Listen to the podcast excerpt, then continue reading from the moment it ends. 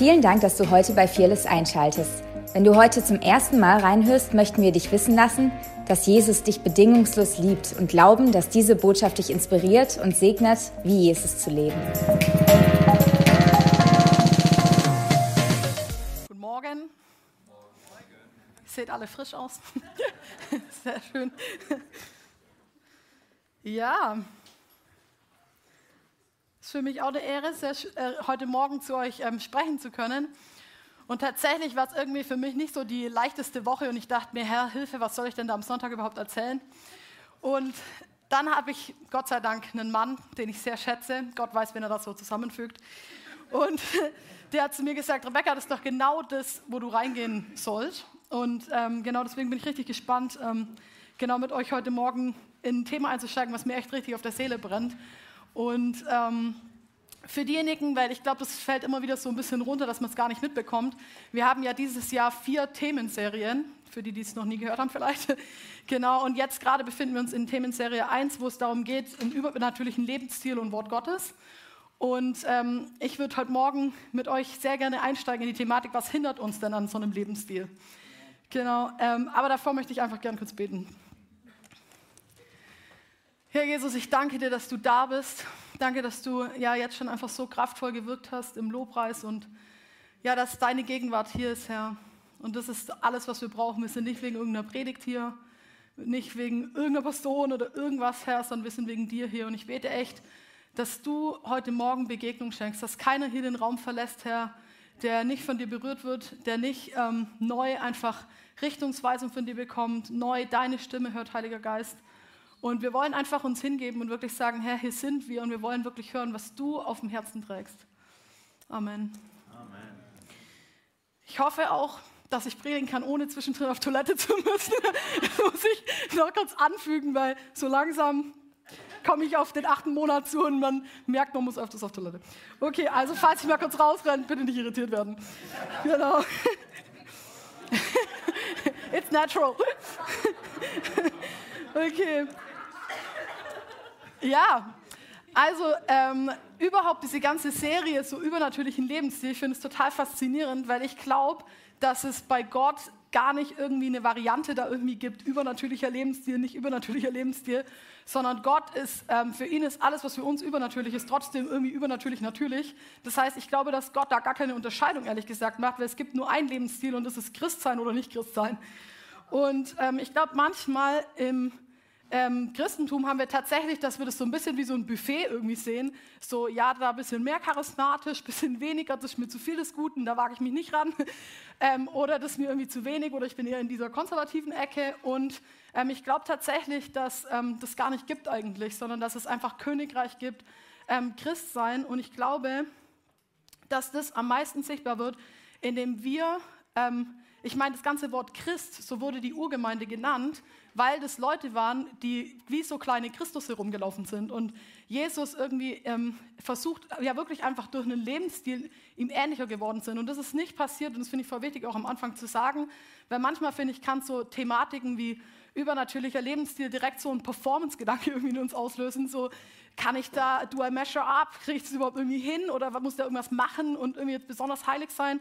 Aber ich glaube, dass, ähm, deswegen ist es auch wirklich mein Lieblingsvers in der Bibel überhaupt. Ähm, ist wirklich so 2. Korinther 3, 18, so beim Schauen seiner Herrlichkeit, deswegen auch cool, dass du es mit dem Spiegel gesagt hast, werden wir verwandelt in sein Angesicht. Das ist nicht aus Performance heraus oder Kraft oder dass ich jetzt da irgendwas Tolles leisten muss, sondern am Ende kommt durch Intimität Identität.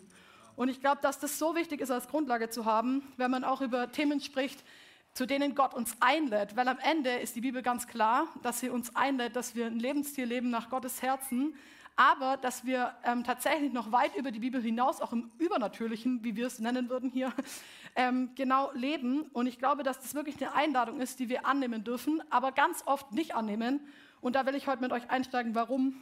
Ähm, das sind jetzt auch keine Punkte, die jetzt, sage ich jetzt mal so, eins, zwei, drei irgendwie äh, qualitativ sortiert sind, sondern eher, es gibt wahrscheinlich noch viel, viel mehr Punkte. Ähm, aber das sind Punkte, die mir irgendwie so in, ähm, während der Woche voll wichtig geworden sind, wo ich mir dachte, hm, was sind äh, Dinge, die ähm, oft uns hindern, wirklich so in der Fülle Gottes irgendwie zu laufen. Und ähm, Vielleicht noch eine Sache, die ich auch ganz wichtig finde. Manchmal zum, ähm, ganz lange in meinem eigenen Leben eigentlich, habe ich immer gedacht, übernatürlich wäre es zum Beispiel, wenn irgendjemand der Arm rauswächst oder irgendwie Leute auf einmal, was weiß ich, ähm, alle anfangen irgendwie in Zungen zu sprechen oder irgendwelche Flammen irgendwo sind oder keine Ahnung. Das sind alles tolle Sachen, also nicht falsch verstehen. Aber ich glaube tatsächlich, dass das viel vielfältiger ist, als wir das oft sehen. Ich glaube zum Beispiel auch, ähm, dass Liebe und zu lieben auch übernatürlich ist und dass es was ist, wo wir echt Gott für brauchen und seine Fähigkeit und echt den Heiligen Geist. Und deswegen will ich auch uns ermutigen heute Morgen, dass wir uns mehr öffnen, was ist es eigentlich überhaupt für ein Lebensstil und nicht nur das so begrenzen auf so diese klassischen Sachen, Geistesgaben und so weiter, die alle total Hammer sind und wir auch haben wollen. Aber ich glaube, dass Gott da viel weiter denkt, wie unser Lebensstil aussehen kann. Und vielleicht noch auch ein anderer Punkt dazu, ich glaube, dass man in der Kirche, ich habe gerade schon gesagt, dass man ähm, oft irgendwie so auch in verschiedensten Denominationen verschiedene Sachen hat, mit denen Leute sich wohlfühlen, in Anführungsstrichen. ähm, genau, aber ich glaube, dass tatsächlich oft die Gemeinde einer der Hauptverurteiler eigentlich war von übernatürlichem Lebensstil. Und ich glaube, dass Gott, ähm, ehrlich gesagt, viel besser damit zurechtkommt, wenn ein Mensch ähm, wirklich danach strebt, ihm nahe zu sein und einen Haufen Mess macht, aber wirklich in, ähm, dem nachstrebt, wirklich in der Fülle zu laufen, als wenn Leute von Anfang an Angst davor haben. Und deswegen will ich uns ermutigen, ähm, wirklich da, ähm, lass dich wirklich drauf ein, auch wenn es Sachen sind, die vielleicht unangenehm sind. Genau, und ich ähm, würde reinstarten gerne. Es kommen einige Bibelstellen, ähm, auch hier voll witzig. To äh, Tonis Bibelstelle kommt auch nachher nochmal. Ähm, genau, aber es wird ganz, ganz viel äh, erstes und zweiter Korinther sein. Und ich habe ähm, als Eindruck vorhin auch im Lobpreis gehabt, euch zu ermutigen, einfach auch die beiden Briefe einfach mal daheim selbst nochmal zu lesen. Weil ich glaube, dass es echt gut ist, dass wir als Gemeinde auch gemeinsam irgendwie ein Bibelstudium vor uns gehen. Und ähm, ich glaube, das sind wirklich ähm, zwei Bücher, die ganz, ganz klar irgendwie sprechen, wie wirklich so ein erfüllter Lebensstil irgendwie in Jesus aussehen kann. 1. Korinther 2, 9. Da heißt es, was kein Auge gesehen hat und kein Ohr gehört hat und in keines Menschen Herz gekommen ist, was Gott bereitet hat denen, die ihn lieben. Uns aber hat es Gott offenbart durch den Geist, denn der Geist erforscht alle Dinge, auch die Tiefen Gottes. Denn welcher Mensch weiß, was im Menschen ist, als allein der Geist des Mensch, äh, als allein der Geist Gottes, sorry. Wir aber haben nicht empfangen den Geist der Welt, sondern den Geist aus Gott, damit wir wissen, was uns von Gott geschenkt ist. Und davon reden wir auch nicht mit Worten, welche menschliche Weisheit lehren kann, sondern mit Worten, die der Geist lehrt und deuten geistliche Dinge für geistliche Menschen. Und ich finde das eine mega Bibelstelle, weil ähm, diese Bibelstelle, finde ich, ganz, ganz klar deutlich macht, wir sind nicht mehr von dieser Welt ähm, und wir leben als geistliche Menschen und haben Zugang durch den Heiligen Geist zur Fülle Gottes, wirklich zu den Gedanken Gottes, muss man sich manchmal mal vorstellen. Ne? Das liest man einfach so hinweg und denkt sich, ja, okay, nett. Aber das ist total krass. Das heißt, jeder einzelne von uns, wenn er Jesus angenommen hat, egal ob das erst gestern war oder vielleicht heute oder äh, vielleicht schon vor 40 Jahren, wir haben durch das, dass wir den Herrn angenommen haben und das Kreuz alles für uns bezahlt hat, haben wir jetzt Zugang wirklich zu den Gedanken Gottes und dem, was, was ähm, Gott denkt. Und auf einmal leben nicht mehr wir irgendwie heraus und sehen nur das Weltliche, sondern wir haben wirklich Zugang zum Übernatürlichen. Und ich will echt, dass wir uns dem öffnen und verstehen, was uns da eigentlich wirklich gegeben ist. Das ist nicht eine kleine Bagatelle oder so, sondern das ist ein kompletter Shift von dem, was ist äh, möglich und wie, wie lebe ich mein Leben eigentlich. Und ich glaube, das ist so wichtig, dass wir als Christen von der richtigen Seite vom Kreuz leben, nenne ich das jetzt einfach mal.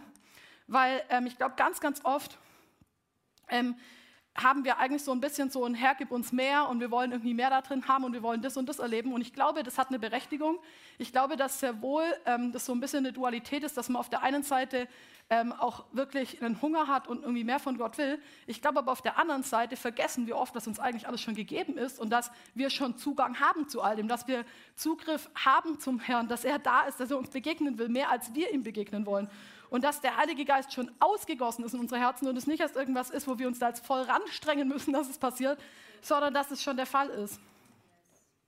Und ich finde ähm, trotzdem ist so wichtig, wir müssen wissen, der Heilige Geist ist derjenige, der durch uns wirken darf und nicht so ein äh, Aktivismus oder so ein, ich, ähm, ich finde, das äh, kann man auch gut erkennen, bei mir in meinem eigenen Leben ehrlich gesagt, erkenne ich beides, weil ich beides ähm, kenne. genau. Der, der, Heilige Geist, das ist, wenn er durch mich wirkt, dann fühlt sich das immer nach Leichtigkeit an, weil die Bibel auch sagt, mein Joch ist leicht. Und da kommt immer so eine Kindlichkeit, so ein, eine, eine Ease irgendwie mit, dass man nichts irgendwie bringen muss. Und wenn es irgendwie Aktivismus wird und man merkt, irgendwie wird es jetzt heavy und ich muss jetzt das und man kommt in so ein Ackern rein, dann ist man nicht mehr in dem, was eigentlich Gott einem zur Verfügung stellt. Und ganz ehrlich, es macht keinen Spaß zu ackern und in irgendeinem Aktivismus zu sein, wenn Gott eigentlich uns die Fülle verspricht. Und ich habe auch wirklich in meinem Leben in jeder Situation mehr erlebt irgendwie und mehr irgendwie ähm, eine Offenbarung von Gott gehabt, wo ich einfach ihn das habe machen lassen. Da kann er mehr in einer Sekunde tun, als ich da mein Leben lang irgendwie abackern könnte.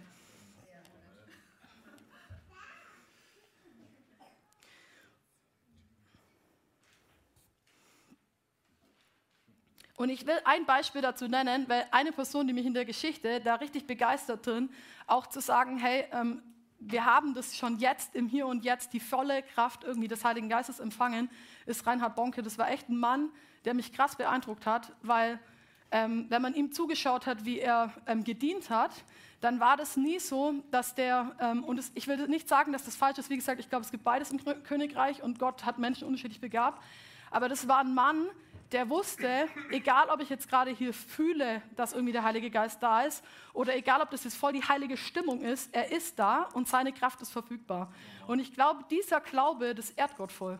Wenn ein Mensch so einen Glaube hat und in so einem Glauben einfach läuft. Und deswegen wurde der auch so ein bisschen genannt wie so der christliche Rambock unter, unter ähm, Ministern, weil er, weil er von seiner Art her, der wusste einfach, ich gehe und Jesus ist dabei, der Heilige Geist wird sich offenbaren. Egal, ob ich das fühle, egal, ob ich ich gerade schlecht drauf bin oder nichts funktioniert, ähm, Gott wird sich offenbaren, weil er Gott ist und es nicht um mich geht.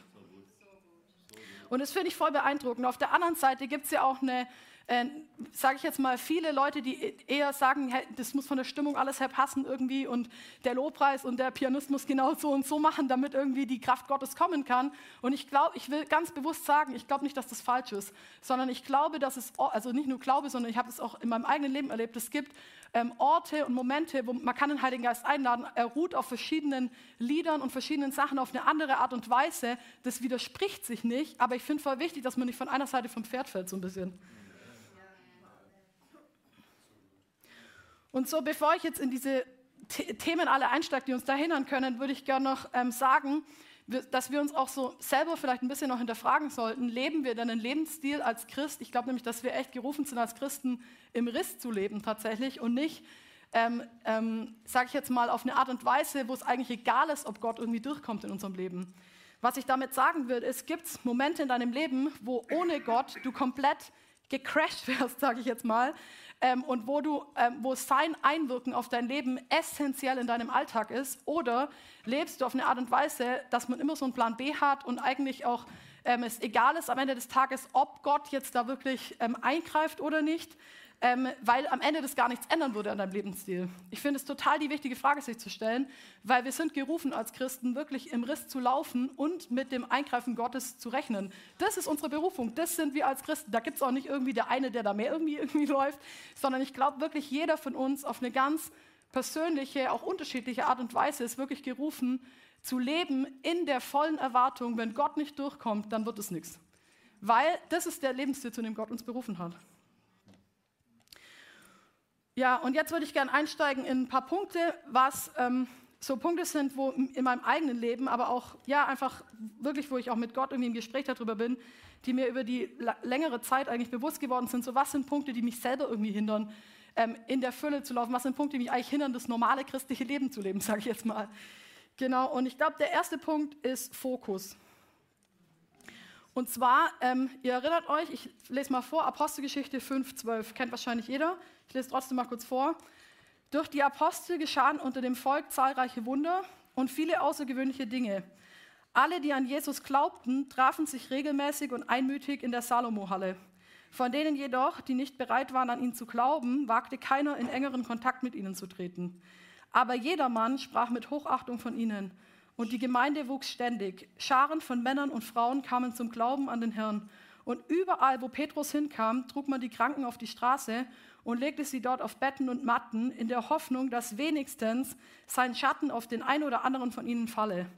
Auch aus den Ortschaften rings um Jerusalem strömten die Menschen zusammen. Sie brachten Kranke und von bösen Geistern Geplagte zu den Aposteln und alle wurden geheilt. Come on, alle wurden geheilt. That's the message. ja, und, und was ich an der Stelle so ähm, krass finde, ist, ich glaube wirklich, also überlegt euch das mal, wie hammer das wäre, wenn euer Schatten schon Leute irgendwie heilen würde. Das, das wünscht sich doch jeder von uns. Aber wir haben da Zugang zu. Also das finde ich voll wichtig zu sagen. Das ist nicht irgendwas, was man hier liest und sich denkt, ja, okay, hm, nice. Sondern das ist, ähm, wir haben da Zugang zu. Und ich will da wirklich mit sagen, ähm, Petrus, ne, da gehe ich nachher nochmal drauf ein, das ist der gleiche, der Jesus dreimal verraten hatte und danach wieder in sein altes Leben zurück wollte. Das ist nicht irgendwie jetzt der super-duper-Christ, der in allem alles richtig gemacht hat und immer alles wusste, sondern ähm, Petrus hat Jesus erlebt und Petrus war sich mehr gewahr dem Königreich da oben und hat deswegen das wiedergespiegelt. Und ich glaube, dass das ein wichtiger Punkt ist, wenn es um Fokus geht. Warum? Ich glaube, dass ähm, oft wir nicht in dem Übernatürlichen laufen, ist, weil unser Fokus auf Problemen ist oder auf dem, was die Welt zu bieten hat. Und dadurch machen wir die, auch die Autorität vom Feind sehr groß und sehen eigentlich gar nicht das, was Gott eigentlich ähm, uns schenken möchte. Wir haben keine Offenbarung in dem Moment von seinem Königreich, die größer ist als eine Offenbarung von der Welt hier. Und das ähm, hört sich jetzt erstmal irgendwie easy an, aber das bedeutet wirklich auch, dass wir einen Lebensstil lernen müssen, ähm, wo wir wirklich mit ihm sind und dadurch auch ihn widerspiegeln, dadurch Zeit mit ihm haben, dadurch durch Intimität lernen, wirklich ähm, im Königreich zu leben. Das ist ja das genau, was er heißt. Wir sitzen gleichzeitig ähm, im, im Himmel und, und trotzdem sind wir hier auf der Erde. Und ich glaube, mit der Perspektive vom Himmel auf die Erde und nicht andersrum, ist, eine, ist wirklich der Weg, wie wir mit einem ähm, durch die Welt gehen können und trotzdem ein Bewusstsein haben, dass wir ähm, wirklich eine Ewigkeitsperspektive haben und eine Königreichsperspektive, die sich nicht mal durch unsere irgendwie, dass wir da irgendwas tun, irgendwie widerspiegelt, sondern sogar irgendwie in dem Schatten, weil es wird einfach automatisch, sage ich jetzt mal, widerspiegeln dessen, was ich mehr gewahr bin. Und ich will euch dazu ein Beispiel bringen, was mich auch voll bewegt hat. Ich muss schon wieder von Reinhard Bonke reden, aber der bewegt mich einfach. und zwar, ähm, äh, das hat äh, Daniel Kolenner mal erzählt, als äh, Reinhard gestorben ist.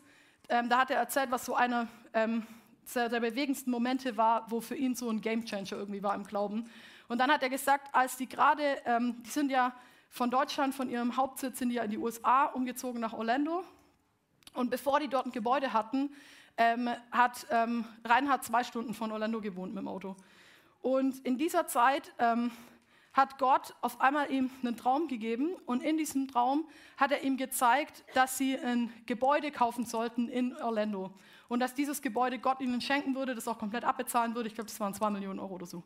Und, ähm, und dass äh, dieses Gebäude er ihnen schenken wird. Und dann hat er äh, Daniel angerufen und hat gesagt, Daniel, ich muss dich jetzt sofort sehen. Er hatte morgens um sieben angerufen, Samstagmorgen. Ich muss dich jetzt sofort sehen. Ich komme jetzt die zwei Stunden ähm, runter nach Orlando gefahren. Und dann haben die sich zum Frühstück getroffen und dann hat er gesagt, ähm, Daniel, Gott hat mir diesen Traum offenbart und so weiter, wir müssen da jetzt loslegen. Und dann hat der Daniel gesagt, ja, äh, Reinhard, willst du nicht irgendwie bis Montag warten? Das haben eh sowieso alle zu, jetzt bist du hier zwei Stunden hergefahren. Ähm, alle ähm, Immobilienbüros und alles ist zu, also wir können eh erst was Montag tun. Und dann hat er ihm erklärt, dass der Grund, warum er losgefahren ist, ist, dass wenn Gott ihm was zeigt, dass er immer sofort losgehen will, weil es geht ihm nicht darum, was drumherum passiert, sondern dass er Gott zeigt, ich will jederzeit sofort losgehen, wenn du mir irgendwas zeigst. Und ich fand es so beeindruckend, weil das ist so eine Perspektivwechsel. Lebe ich mein Leben, dass ich immer in Reaktion sofort zu Gott lebe oder in Reaktion zu Menschen oder was normal wäre oder wie man das sonst irgendwie tun würde vielleicht. Und ich glaube, dass das wirklich ähm, das Mindset irgendwie des Himmels ist, wozu Gott uns einlädt. Ich drehe mal kurz. Ähm, der zweite Punkt ist ein Thema, diejenigen, die äh, mich ein bisschen mehr kennen, die wissen, dass ich so einen Reinheitsdienst leite und dass das echt mein Herzschlag ist. Und ich glaube, das ist wirklich einer der Punkte irgendwie für die Kirche in dieser Zeit. Aber ähm, das ist tatsächlich für mich auch ein Punkt, der uns, glaube ich, oft hindert, in dem zu laufen, was Gott an Autorität uns eigentlich geben will. Und zwar ähm, glaube ich, es heißt hier Psalm 25, 14, alle, die den Herrn ernst nehmen, zieht er ins Vertrauen und enthüllt ihnen das Geheimnis seines Bundes. Und ich glaube, dass das, ich habe jetzt schon zweimal äh, Bibelstellen vorgelesen, wo es wirklich darum geht, was bedeutet es eigentlich so wirklich ein Freund von Gott zu sein, dass Gott uns Geheimnisse anvertrauen will, die er nicht jedem sagt, dass er uns ähm, Dinge offenbaren will, dass er uns so eine göttliche Perspektive für Sachen geben möchte, ähm, auch dass wir prophetisch in die Welt reinsprechen und so weiter. Und ich glaube, dass das Dinge sind, die kommen durch eine Beziehung, wo Vertrauen da ist. Ist ja normal. Ich würde jetzt auch nicht irgendjemand von euch jetzt hier irgendwelche Geheimnisse anvertrauen, den ich noch nie gesehen habe oder gar nicht kenne, sondern ich würde das mit Leuten machen, denen ich vertraue, wo ich merke, hey, ähm, da ist eine Vertrauensbasis da, dass ich ähm, denen die tiefsten Gedanken meines Herzens teilen kann. Und ich glaube, dass Gott sich nach Menschen sehnt, denen er diese tiefsten Gedanken offenbaren kann. Und ich glaube, das ist ein absolut eine Berufung eines christlichen, normalen Lebens, übernatürlichen Lebensstils. Und ähm, ich erinnere mich, dass ich einen Moment hatte auf der Bibelschule, ähm, wo ich ähm, gesagt habe, Gott, warum sehen wir nicht eine kraftvollere Gemeinde? Warum sehen wir nicht mehr Wunder, mehr Heilungen? Warum sehen wir nicht, dass die Gemeinde echt so richtig äh, on fire ist in jedem Bereich und wirklich, ähm, ja, dass es so normal ist, dass vielleicht, ja, einfach durch die Schatten irgendwie, hi Süße, äh, durch den Schatten ähm, Leute ähm, geheilt werden. Und ja, und ich glaube, das hat wirklich ein, ähm, als ich ihn das gefragt habe, habe ich ehrlich gesagt mit der Antwort nicht gerechnet, die irgendwie mir da gegeben hat, weil Gott hat zu mir gesagt, der Grund ist wirklich Reinheit. Und ich glaube, Reinheit ist ein Faktor, den wir ähm, ganz oft irgendwie missverstanden haben irgendwie in der Geschichte. Ich glaube auch Reinheit ist nicht nur was, was sich jetzt irgendwie bezieht auf Sexualität oder ich glaube unter anderem natürlich auch, aber ich glaube in jedem einzelnen Lebensbereich, dass Reinheit und Heiligkeit ähm, eine der wichtigsten Sachen sind und einfach Gottes Charakter, sein Herzschlag. Und ich glaube, dass ähm, das nicht kommt durch, ich habe euch vorhin gesagt, ähm, dass es nicht durch Performance kommt, nicht durch das kommt, dass wir selber irgendwie das ähm, hinbekommen, dass wir selber denken, wir sind die Allercoolsten und können voll den nice Lebensstil irgendwie leben. Ich glaube, dass wir gerufen sind, aus der Kraft Gottes rauszuleben, aus seiner Gnade, die am Kreuz für uns bezahlt ist. Und das passiert auch, wir kommen immer wieder an den gleichen Punkt eigentlich, durch Intimität, durch das mit ihm zu sein, durch das ihn anzuschauen. Und ähm, ich finde auch voll den wichtigen Punkt, weil Reinheit und Buße gehören für mich auch voll nah zusammen. Und ich glaube, Buße wurde auch voll oft falsch verstanden und hat irgendwie so ein bisschen so eine Negativkonnotation irgendwie in der Gemeinde. Aber ich glaube, dass Buße voll die Einladung ist von Gott, dass in dem Moment, wo wir ihn anschauen, erkennen wir ihn und erkennen wir uns, weil er hat uns geschaffen in seinem Ebenbild. Und wenn ich ihn erkenne, erkenne ich auch mich. Deswegen habe ich vorhin gesagt, aus Intimität wird Identität. Und aus dem heraus erkenne ich auch, was eigentlich nicht zu mir gehört. Da erkenne ich vielleicht Sachen, die da sind in meinem Leben, aber wo ich eigentlich weiß, hey, eigentlich gehören die gar nicht zu mir. Und ich glaube, das ist auch ein wichtiger Faktor, weil ganz, ganz oft auch in der heutigen Zeit die Hauptproblematiken drehen sich wirklich um Identität. Weil wenn ich denke, ich bin etwas, dann kann ich das nicht ändern. Aber wenn ich sehe, das ist was, wo Gott offenbart, hey, das ist in deinem Leben, aber das habe ich da nicht hingepackt und das ist vielleicht eine Lüge, die du schon immer glaubst oder irgendwie eine Verhaltensweise, wo du denkst, das bist du, aber das bist du eigentlich gar nicht. Ähm, in den Momenten kommt Wahrheit und echte Identität rein. Und das sind Punkte, wo Buße beginnt. Buße ist, wo wir die Dinge ablegen, die Gott uns offenbart, die eigentlich eh gar nicht zu uns gehören.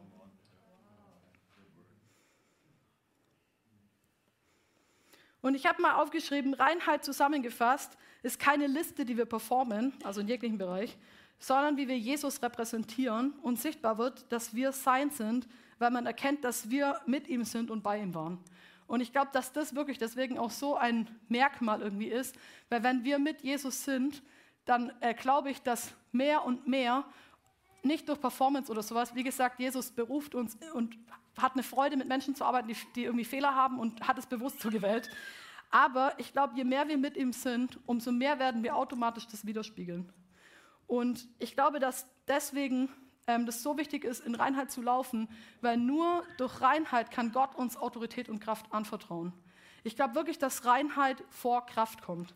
Und der Grund da drin ist, ganz oft wurde es auch missverstanden in der ähm, Geschichte, da wurde oft gedacht, dass Gott uns Sachen vorenthält, weil er ein böser Vater ist. Und dann haben Leute angezweifelt, ob Gott denn eigentlich wirklich ein guter Vater ist. Der enthält doch all diese Sachen davor, ähm, der könnte mir das doch alles geben, warum macht er das nicht? Und ich glaube, dass Gott aus Liebe und Gnade manchmal Dinge in unserem Leben uns vorenthält, weil wir die gar nicht tragen könnten. Weil wir vielleicht noch gar nicht den Charakter haben, den wir brauchen, um das zu tragen. Weil unser Herz sich verändern würde, wenn er uns das geben würde, premature. Und ich glaube, deswegen ist es so wichtig, dass wir echt lernen, dass Reinheit nicht irgendwie so ein Stempel ist, den man da mal kurz abhakt, sondern dass das am Ende was ist, wo Gott ähm, durch Vertrauen uns überhaupt erstmal Kraft und Autorität anvertrauen kann.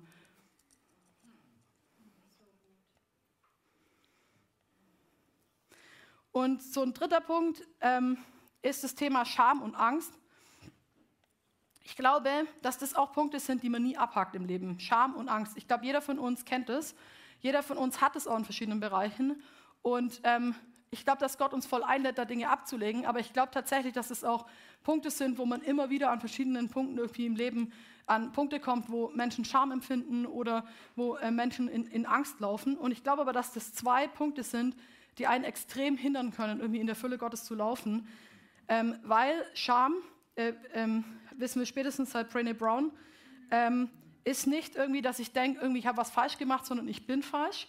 Und aufgrund dessen denke ich auch, okay, was kann Gott schon mit mir anfangen? Als würde der jetzt mir das unbedingt geben. Oder warum sollte Gott ähm, mir irgendwie sich anvertrauen? Und weil am Ende ist das größte Geheimnis wirklich in Intimität mit Gott zu sein. Und es gibt Menschen, die glauben, sie sind nicht würdig, mit Gott zu sein, obwohl sie ihn angenommen haben. Einfach weil Scham ähm, was von ihnen stiehlt und immer wieder ihnen sagt, ja du, ja nee, dich hat, nee, das, nee. Und am Ende glaube ich, dass jeder von uns immer an solche Punkte kommen wird. Und Gott, wie gesagt, ich habe das gerade eben schon gesagt und ich finde es so wichtig, hat uns nicht erwählt, weil wir die Tollsten sind. Also dann hätte er, sorry, andere genommen. wirklich. Und ähm, manchmal denke ich mir, vielleicht benutzt Gott wirklich mein Leben, um Menschen zu zeigen, dass er jeden benutzen kann. Wirklich, weil wenn er mich benutzen kann, das muss ich echt sagen, dann kann er jeden benutzen. Und ich habe meinen Third Years, ähm, ich habe immer so äh, Bibelschüler von Bethel und denen habe ich auch gesagt, immer am Anfang direkt, ihr werdet vielleicht mehr von meinen Schwächen lernen als von meinen Stärken. Und das glaube ich wirklich auch. Habe ich ehrlich gesagt selber auch in meinem Third Year, weil ähm, ich glaube, dass, wenn man, dass man, wenn dort, wo Gott irgendwie Autorität reinlegt, dass es nicht bedeutet, dass ein Mensch ohne Schwächen läuft. Und ich glaube, dass ganz oft auch dort, wo richtig krass Autorität ist, auch große Schwächen von Menschen sind.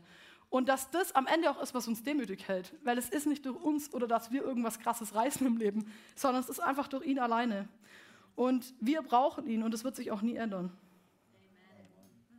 Ja, einfach so dieser Punkt, Gott ist nicht überrascht von unserer Schwachheit.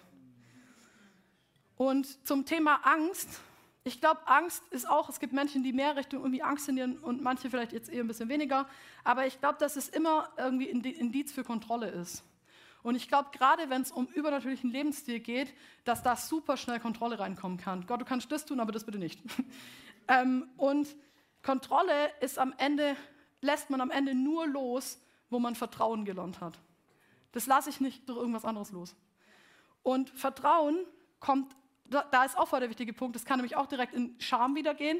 Warum kann ich jetzt nicht die Kontrolle loslassen? Alle sind jetzt hier voll manifestieren, haben hier voll die Party, ich, ich fühle es gar nicht. Scham.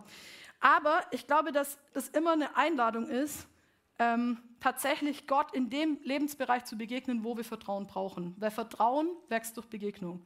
Das heißt, alles ist eine Einladung zur Begegnung. Und das ist wirklich der wesentliche Faktor von Christentum eigentlich. Alles ist eine Einladung zur Begegnung, weil nur darin kann Vertrauen wachsen und dann vertraue ich ihm in dem Bereich, wo ich ihn erlebt habe. Wie gesagt, ich arbeite ja viel im Bereich Sexualität und frage da auch regelmäßig immer Leute, hey, habt ihr Gott schon mal eure Sexualität auch anvertraut? Da antwortet fast niemand, ne, ja. Und ich glaube, das ist, weil wir Gott manchmal bestimmte Lebensbereiche vorenthalten, anstatt ihn genau da einzuladen. Das ist ja nicht verurteilen, wenn man das noch nie gemacht hat oder sich schwer tut damit. Das ist ein Zeichen, dass du Gott in dem Bereich noch nicht erlebt hast. Und das ist eine Einladung, ihm zu begegnen. Und ich glaube, Kontrolle ist halt auch so ein Punkt, dass wir versuchen, Gott irgendwie so zu kontrollieren, wie wir, was ein Witz ist, weil wir können Gott nicht kontrollieren, aber wir versuchen, ihn zu begrenzen auf was, was wir kontrollieren können. Und ich will echt ähm, euch einladen, wenn du jetzt vielleicht hier heute Morgen sitzt und merkst, hey, Kontrolle ist echt ein krasses Ding in meinem Leben. Ähm, ich bin gläubig, aber ich habe eigentlich Gott noch nie gesagt, hey, du hast alle Kontrolle. Du kannst mir begegnen, wie du willst. Du kannst es auf eine Art und Weise machen, wie du willst. Ähm, und ich glaube, da müssen wir echt ähm, Ängste wirklich auch loslassen, dass, dass Gott dann irgendwas voll abgespacedes von dir will und sowas, dass jetzt hier alleine irgendwie hier rumrennt, völlig hysterisch oder so. Ich glaube, wir dürfen ihm vertrauen, dass Gott echt seinen Weg mit uns geht, aber wir können nicht in so einem Punkt von Kontrolle bleiben, wenn wir echtes Christsein leben wollen. Und da finde ich auch wichtig, sich zu fragen, gibt es irgendwelche Dinge in uns, die versuchen, das zu kontrollieren? Dinge, wo Gott mich vielleicht neu berühren muss.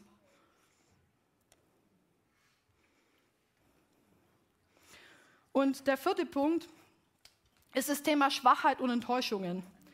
Ich glaube, dass es viele, viele Menschen gibt und dass das wirklich so, wie so sich durch den Leib Christi zieht, dass eigentlich in vielen Gemeinden sehr enttäuschte Menschen sitzen und die irgendwann passiv geworden sind, die da vielleicht noch sitzen und den Stuhl wärmen, aber die nicht mehr wirklich on fire sind eigentlich für Jesus. Und ich glaube, das sind Leute, die richtig einen guten Start hatten, die eigentlich gesagt haben, Herr, ich will dir nachfolgen und so weiter. Und dann kamen Enttäuschungen, vielleicht haben irgendwelche Gemeindemitglieder enttäuscht, Menschen irgendwelches Zeug gemacht, was auch immer, vielleicht sind sie auch persönlich von Gott enttäuscht und haben aber das nicht mit Gott angegangen, haben nicht das mit Gott geprocessed, waren nicht ehrlich eigentlich, was wirklich losgeht, haben ihre Emotionen eigentlich also im Glauben ausgeklammert und ähm, denken jetzt, alles wäre ja schon in Butter, weil sie sind da, aber am Ende sind die eigentlich nicht da, die haben schon vor vier Jahren ausgecheckt oder noch früher.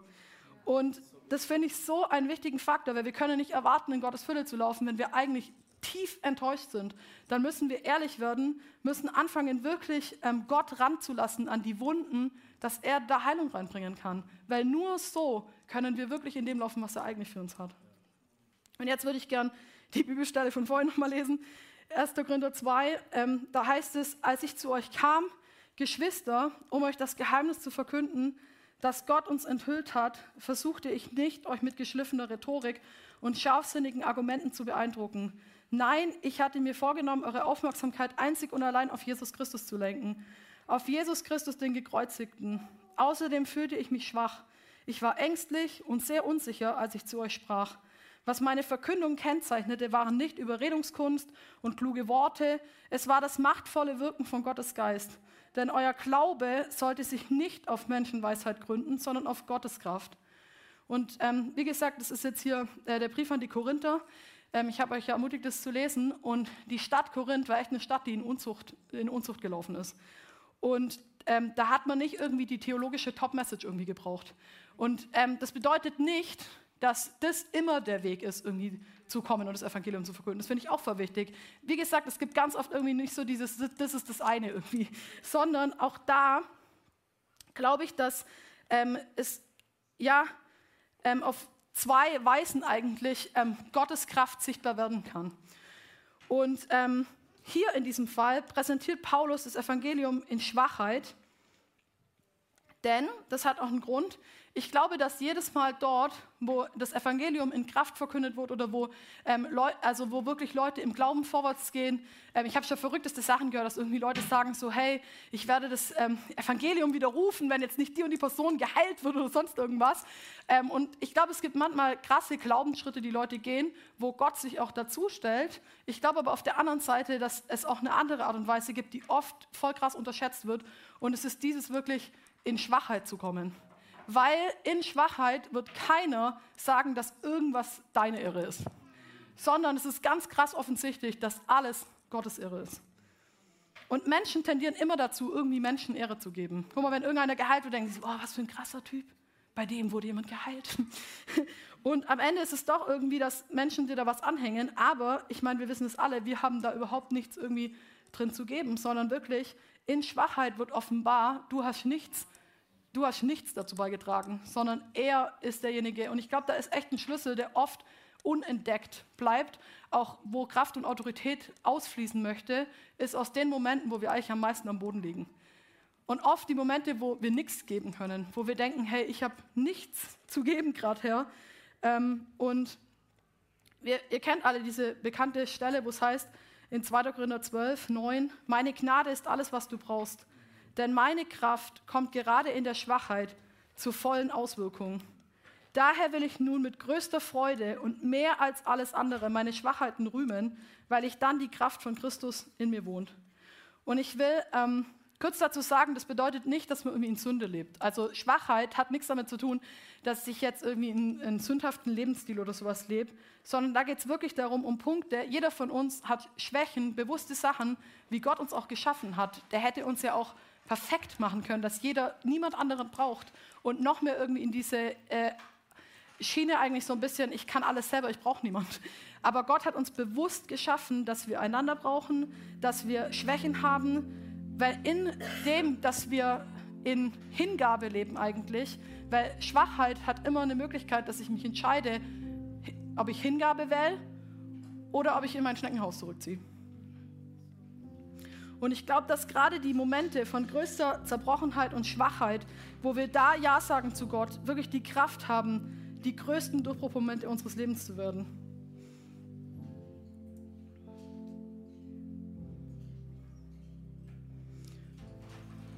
Ich würde gerne dazu ein Beispiel erzählen von ähm, einem ähm, Mann, der sehr, ne, wirklich stark begabt ist beim Bereich Heilung, der heißt Chuck Perry. Und ähm, der hat eine Tochter und die ist schwer behindert ähm, seit, weiß nicht, jetzt vielleicht fast 25 Jahren oder so. Und ähm, man würde ja denken, gerade jemand, der irgendwie begabt ist im Bereich Heilungen, dass der da voll das krasse Wunder drin erlebt. Und es gab eine Zeit, wo seine Tochter im ähm, Krankenhaus war und das richtig, richtig schlecht ging. Und, ähm, und er im Krankenhaus saß und dann echt ähm, Lobpreis machen wollte. Und Gott echt auch zu ihm gesagt hat, hey, machst du jetzt Lobpreis, weil du willst, dass ich sie heil oder weil du mich anbeten willst. Und es war ein richtig krasser Moment für ihn. Und dann hat er gesagt, der hat einen Stuhl genommen, in die Mitte vom Raum gestellt und gesagt, Satan, ich werde jetzt Jesus genauso anbeten hier, weil ihm mein Leben gehört. Und äh, hier ist der Stuhl, setz dich da bitte hin, um zuzuschauen, wie ich Gott anbete, egal ob der nie was verändern wird an der Situation. Und dann hat er angebetet und er hat gesagt, es war so eine krasse Anbetung irgendwie für ihn. Und danach hat Gott zu ihm gesagt, in jeder Veranstaltung, die du jemals in deinem Leben geben wirst, werden Menschen geheilt werden. Weil er nicht gewählt hat, irgendwie, ähm, irgendwie durch Konditionen irgendwie ähm, Gott zu manipulieren oder sowas. Ich meine, wir können Gott irgendwie nicht manipulieren da drin oder wie wir ihn anbeten, ist nicht irgendwie, dass wir irgendwas wollen von ihm, sondern ich glaube, dort, wo echt in echter Schwachheit, echte Hingabe ist, dass das wirklich Potenzial hat, die krassesten Durchbruchmomente zu werden im Leben.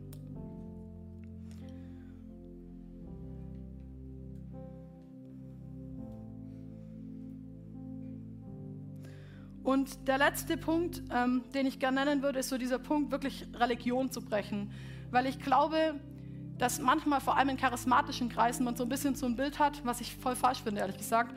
So, ja, ähm, wir, die eher charismatischen, wir sind ja voll des Geistes und die eher konservativen Strömungen, sage ich jetzt mal, da ist ganz viel Religion noch. Und ich glaube, dass das gar nicht stimmt, sondern ich glaube, Religion kann sich in allem zeigen.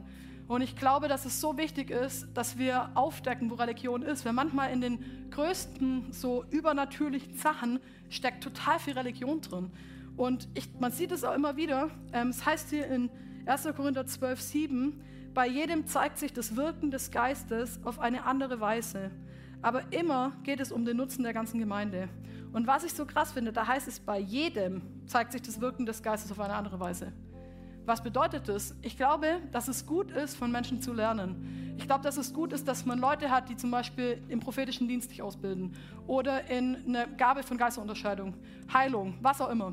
Aber ich glaube, wir müssen aufpassen, dass wir nicht vom Pferd fallen, dass wir Menschen anfangen, auch in ihren Geistesgaben zu imitieren, anstatt eigentlich das zu nehmen, was, wie Gott uns begegnen will. Und ich glaube, wir haben als Gemeinde Leib Christi noch überhaupt nicht geschmeckt, was da möglich ist und wie Gott uns eigentlich berühren will. Und ähm, richtig krass klar wurde mir das, als ich in Brasilien war, vor drei Jahren, kurz vor Corona. Da ähm, war ja dieses riesige Stadion-Event Sand und da waren wir ähm, bei einer anderen, wirklich, ich glaube, zwei Millionen irgendwie Stadt, die da irgendwie neben Sao Paulo unterging. Und ähm, dort waren wir in einem Gottesdienst und das war echt der verrückteste Gottesdienst ever mit Stromausfall und keine Ahnung, was nicht allem. Und am Ende sind wir einfach ähm, genau mit diesen Leitern von der Gemeinde da im, im, Backstage gewesen. Und dann haben auf einmal ein Mann hat äh, angefangen ähm, in Sprachen zu beten, ein anderer hat es ausgelegt in Portugiesisch und ein anderer hat es uns ausgelegt in Englisch. Und so ging es ungefähr eine Stunde lang. Und ähm, da haben die halt alle möglichen Sachen irgendwie prophezeit. Und ähm, was mich so krass bewegt hat, war ehrlich gesagt nicht mal, was die gesagt haben, sondern einfach, ich habe dann danach gehört, dass diese beiden Männer, wo er ähm, in Sprachen gebetet hat und der andere das ausgelegt hat, dass die diese Begabung äh, nur gemeinsam als Tandem haben.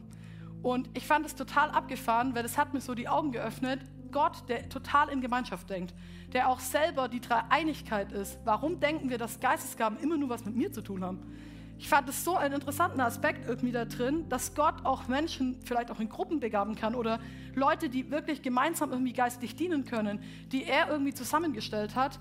Und ich glaube, dass wir da echt erst am totalen Anfang sind zu entdecken, was ist das, wie Gott eigentlich der Gemeinde dienen will. Und ich will echt euch einladen, da irgendwie auch Mauern fallen zu lassen von Sachen, die man vielleicht gelernt hat, die gute Tools waren, aber eben nicht alles sind. Weil ich glaube, dass Gott ähm, ja wirklich uns einlädt, Gott, der wirklich Kreativität in Person ist, uns einlädt, dass wir ähm, ihm begegnen auf Art und Weise, wie es die Welt vielleicht noch nicht gesehen hat. Und auch da sehe ich so ein bisschen manchmal, auch wenn man von Erweckung redet, versucht man dann irgendwas zu imitieren, was da bei den Moravians war oder irgendwie Azusa Street oder was auch immer. Aber was ist, wenn Gott was ganz anderes tun will, was ganz Neues tun will? Sind wir bereit, weil wir einfach ihn einladen und nicht irgendwie versuchen, irgendwas zu imitieren? Und ja, ich will euch einfach einladen, heute vielleicht einen kurzen Moment zu nehmen, ähm, wo jeder einfach vielleicht seine Augen schließt, mal kurz bei sich ist einfach und sich fragt, hey, was sind Punkte, wo Gott in meinem Leben anpacken will? Vielleicht sind es bei, je, bei jedem mit Sicherheit ganz unterschiedliche Punkte. Ich kann noch mal kurz zusammenfassen. Das eine war wirklich Fokus. Wo ist mein Fokus drauf? Schaue ich ihn an? Sehe ich das Königreich? Sehe ich die Kraft und Autorität, die er eigentlich hat? Wie lebe ich mit dem Thema Reinheit? Gibt es irgendwie Unreinheit in meinem Leben und Punkte, wo ich an Sachen festhalte, wo ich eigentlich schon lang hätte loslassen sollen? Oder gibt es Scham in meinem Leben, Ängste, die ich zulasse, dass die Bereiche einnehmen, weil ich vielleicht Angst habe, was Gott machen würde, dass er mich völlig überwältigt? Und wie sieht es aus mit dem Thema Enttäuschungen? Gibt es Punkte, wo du enttäuscht wurdest von Gott und von Menschen und wo du so ein bisschen, wenn du ganz ehrlich bist, dein Herz eigentlich zugemacht hast? Wo es Sachen gibt, wo du merkst, hey, nee, früher war es anders. Und wo du jetzt vielleicht als so naives Anfangschristsein abtust, aber eigentlich weißt du, es ist deine Berufung, so zu leben. Wie geht es dir mit dem Thema Schwachheit? Wie gehst du in deinen Schwachheiten um? Sind es Momente, wo du auch vielleicht enttäuscht bist von Gott? Oder sind es Momente, die du wirklich als eine Einladung siehst? Und wie geht es dir mit dem Punkt Religion? Gibt es vielleicht mehr Religionen in uns, als wir mal annehmen? Mit Sicherheit.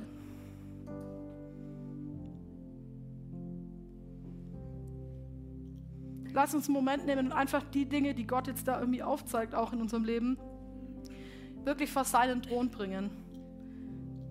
Vielleicht ist es auch, dass du irgendwie einen Eck dazu machst oder irgendwas, was er dir jetzt zeigt, um das auch zu brechen. Vielleicht öffnest deine Hände, was auch immer. Lass uns einfach einen Moment mit ihm kurz nehmen.